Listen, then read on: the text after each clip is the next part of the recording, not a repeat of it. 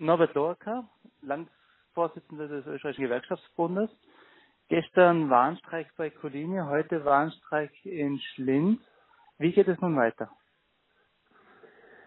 Da ist geplant, dass wir natürlich landesweit diese Warnstreiks abhalten. Das entscheidet natürlich immer die, die jeweilige Belegschaft bzw. der Betriebsrat mit Unterstützung der Angestelltengewerkschaft und der Metallgewerkschaft, um zu zeigen, dass wir mit dieser Vorgangsweise des Herrn Knill absolut nicht einverstanden sind und so lange Druck machen werden, bis wir diese Herrschaften an den Verhandlungstisch zurückzwingen, um zu einem fairen Abschluss zu kommen. Hm. Ähm, eben, wie gesagt, die ersten Warnstreiks haben stattgefunden. Morgen will man in die Betriebe gehen. Was ist hier zu erwarten? Wir erleben überall eine große Zustimmung. Es gibt auch Erwartungen.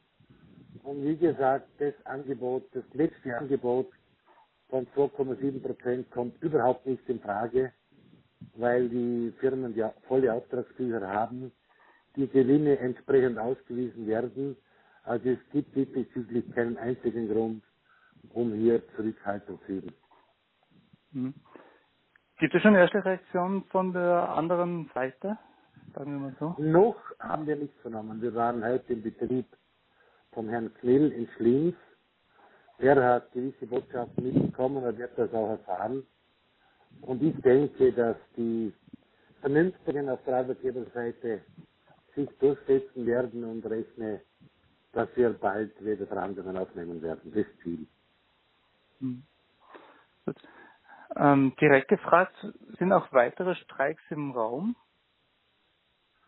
Natürlich. Das, das ist so geplant, dass täglich, täglich äh, in mehreren Betrieben hier äh, punktuelle Streiks gemacht werden.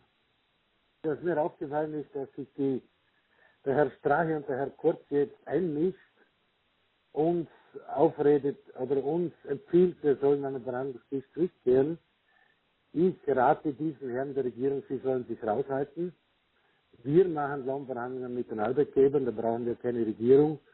Die Regierung wäre aber aufgerufen, die kalte Progression sofort abzuschaffen, damit die Mitarbeiter vom Lohnabschluss auch etwas Wette in der Tasche haben.